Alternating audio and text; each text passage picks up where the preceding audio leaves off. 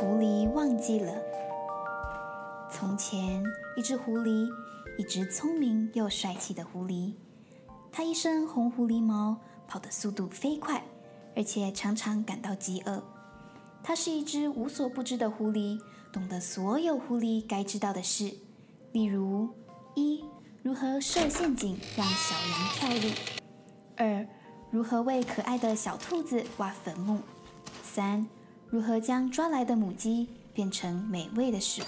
这只狐狸每个星期会邀请年轻的小狐狸到家里做客，请大家吃好吃的料理，并透露自己狩猎的秘诀。譬如，一只聪明又狡猾的狐狸要怎样才能躲过猎狗的追踪呢？无所不知，一定可以活很久。狐狸这样想着，然后。继续过着充满冒险与刺激的生活。狐狸的寿命很长，它活得很久，变得老态龙钟。它的胡须像雪花一样白，身上因为冒险打斗到处坑坑巴巴，而且也变得有点健忘。首先，它分不清楚一个星期的顺序。星期天，星期天，星期四，星期四，星期一，星期五，星期三，星期三，星期六，还是星期二呢？星期三，他上教堂做礼拜，很惊讶，为什么鹅妈妈唱诗班没有开唱？然后，狐狸忘了想狩猎的念头，他必须回到第一次有这种想法的地方，才想得起来要狩猎。他还忘记朋友的生日，没带礼物就出门，或者带了礼物出门，却没有人过生日。不过，这一切的一切都没有对狐狸造成什么大麻烦。直到有一天，狐狸找不到回家的路，他爬上了树，坐在鸟巢上。这时，飞来一只小鸟，问他：“你家住在这里吗？”狐狸这会才想起来，他家不是在这里。此后，小鸟再也无法问任何问题了。有一回，当狐狸在狩猎时，突然忘了该如何去猎捕动物，但因为肚子很饿，所以他停了下来，把整丛鲜红的黑莓果吃个精光。回到家，年轻的小狐狸一看到它鲜红的嘴巴，马上想着：“哦，这只狐狸今天至少吃了七只小羊吧。”几个星期过后，狐狸甚至忘了有黑莓果可以吃，对果子视而不见。它整天游泳，绕着池塘游了四圈，潜水五回合还不靠边。喷水有六公尺高远，射向太阳火热照耀的蓝天。狐狸晚上睡不好，他梦到好吃的食物，四种新鲜肉类，五道可口佳肴，至少六种红酒。换句话说，狐狸肚子饿了。于是它醒了过来，准备出门狩猎，填饱肚皮。上路之后，它却忘记该如何捕兽。跑遍了整座森林之后，却忘记如何奔跑。于是，狐狸停了下来，却不知道自己到底为何停了下来。狐狸忘记了自己是一只狐狸。这时，他听见远远的地方传来声音，到底是什么东西发出的声音呢？有东西跑了过来。这些家伙声音很大，它的嗯、那个叫什么呢？红色的那个，还有大大的那个叫什么呢？啊，对了，叫嘴巴，嘴巴上红色的东西是舌头，没错，就是舌头。这些家伙越来越靠近，而且气急败坏。他们到底在气些什么呢？越来越多的嘴巴和舌头狂奔而来。这些家伙有小小的黄色的，哦，是的，是眼睛。谢谢提醒。这些家伙斜眼瞪人，吐出长长的舌头，牙齿尖锐。因为已经靠得很近，可以清清楚楚地听到他们的叫声。他们叫喊着：“这只狐狸，这只狐狸，这只狐狸死期已来临。红色的这只狐狸，这只狐狸，这只狐狸死期已来临。这只狐狸，哪只狐狸？这里有狐狸吗？没有啊，这里没有见到狐狸啊。这声音听起来倒比较像是……”老狐狸最后逃过了猎犬的追杀，他们咆哮着跑过树下。狐狸松了一口气，甚至还笑着说：“哼，这些笨笨什么啊？对了，笨狗！”哈哈。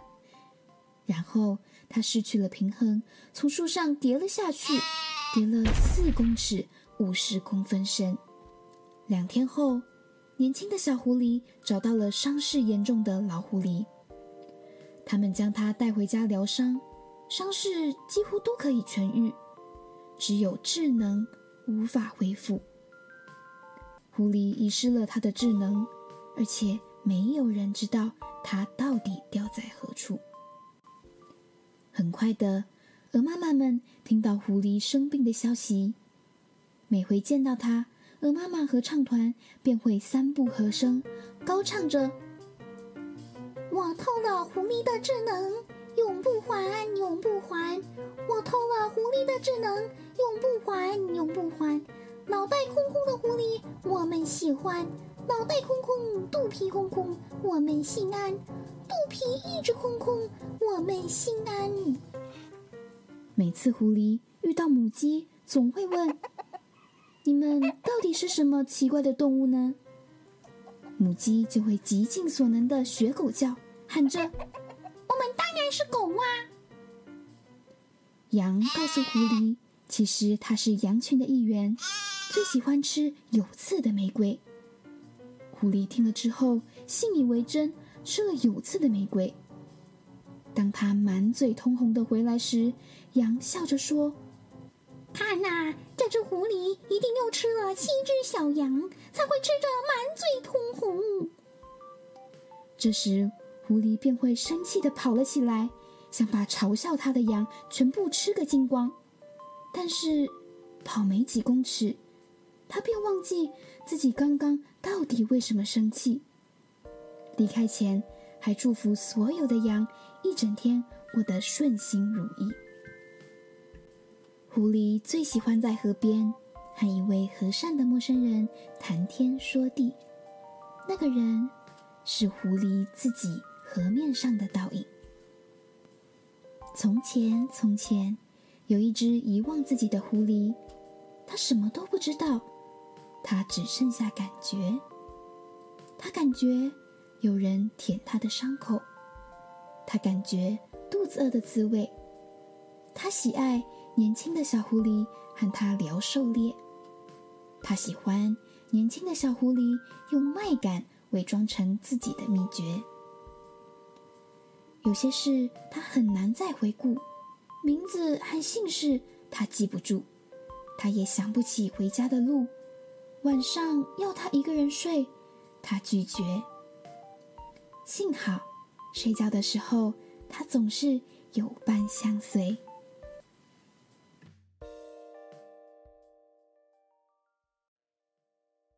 大家好，欢迎收听你的故事我来听。我们的节目每一期都会导入一本绘本，并邀请访谈嘉宾与我们一起讨论绘本中的核心主题。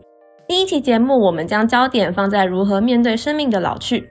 导入的绘本为《狐狸忘记了》，是由德国作者马丁·巴兹赛特于二零一一年出版的作品。这期节目邀请到一位特别的来宾，Jessie 阿姨。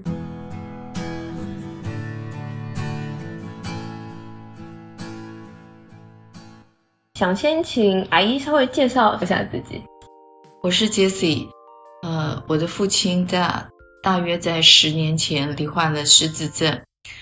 很幸运的是，我们还蛮早就发现了他得了失智症，所以我们在这一段路程当中，就是有提早开始用药。那现在十年后，他的状况是越来越严重，越来越退化，因为失智症就是一个不可逆的过程嘛，它不会变好。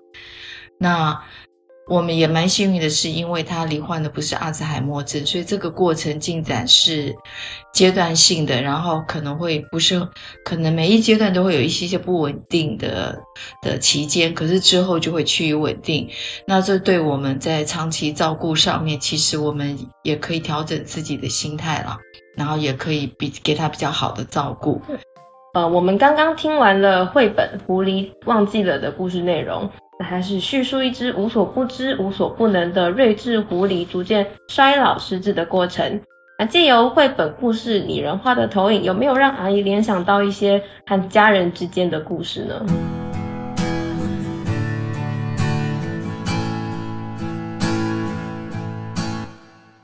哎，我觉得这只狐狸描述的就是一个人的一生啦，从我们青少年的时候啊开始到。哎，从我们青壮年的时候很有能力的时候，到我们逐渐衰老，然后到最后，呃，甚至遗忘。那有可能这只蝴蝶就是罹患了失智症。好，那我觉得这就是对现在的我来说，我觉得这就是一个，这是一个很棒的故事，也是一个很完整的人生的过程的描述。嗯。那第三个问题是我们有了解到照顾失智症者。比照顾失能一般老化的高龄者，他更需要有技巧跟心力。那阿姨认为，在成为照顾者，应该要具备哪一些的心态呢？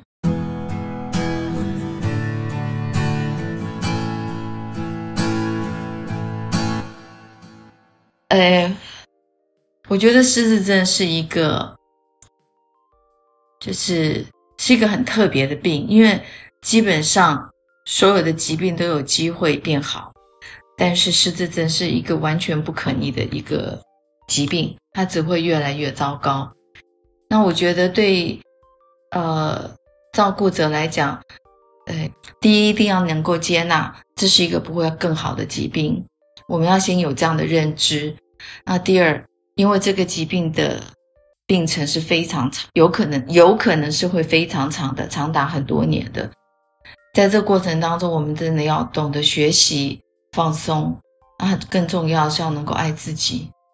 我们一个人不可能百分之百没有自己的去爱一个人，因为那样的情况之下，当我们失去自己的时候，我们也会失去爱人的能力。那既然我们身为主要照顾者，我觉得很重要是要先把自己的身心灵都要先照顾好，所以我们一定要能够先爱自己。然后我们要也要能够原谅自己会有情绪，那因为这个比疾病又很长，嗯、呃，家里其他的成员不见得能够一起分担这个照顾的角色，所以我觉得除了爱惜自己之外，我们原谅自己有情绪之外，我们我们也要能够接纳，不见得有其他的家属能够跟我们一起联手来照顾。不要生气，不要有埋怨，我们不可能改变别人了。即便是我们的家人，我们能做的是改变自己，所以调整好自己的心态，让自己在这个过程当中不要有遗憾就好了。那阿姨是呃怎么去寻找到改善生活步调或者是解决问题的方法？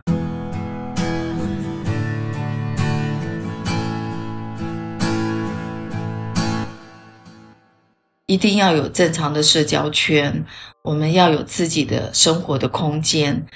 那这是我后来才才体会到的，因为在这个过程当中，我后来呃知道，我觉得压力会让我们崩溃，所以我有一段时间其实是非常忧郁的。然后后来知道说，哎，我想要重新开始，我想到我自己也有年纪了。那我我也必须为自己做一些准备，然后我知道有那个乐龄大学，然后又接触到北医，北医的课程其实蛮吸引我的，因为我觉得我也有这方面的需求了，因为我需要照顾陪伴长辈，所以我来上了课之后，我觉得让我找到就是自己舒压的一个方式，因为学我觉得学习是让我。会让我觉得非常的快乐，我很喜欢，呃，学习，我很喜欢新的事物。那在这个当中，我也学习到一些失智的相关的一些呃知识，让我更了解这个我父亲的这个病症。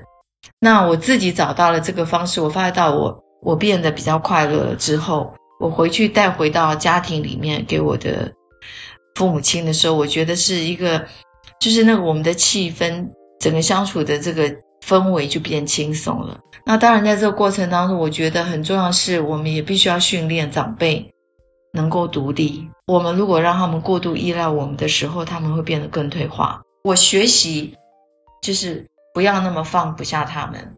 我学习出去就是有一些小小的活动，就是让我自己可以放松的，不管跟朋友出去怎么走是该怎么。那我也学习到说，我回去了之后，我可以去分享一些其他的事情，那家人就会比较轻松。非常感谢阿姨的帮忙，让我们能够更深刻的感受失智症照顾者的历程与心理压力。除了关心失智症者的变化外，照顾者的身体健康与心理健康也是大家需要关心的议题。祝福阿姨一家人平安健康，也谢谢各位的收听。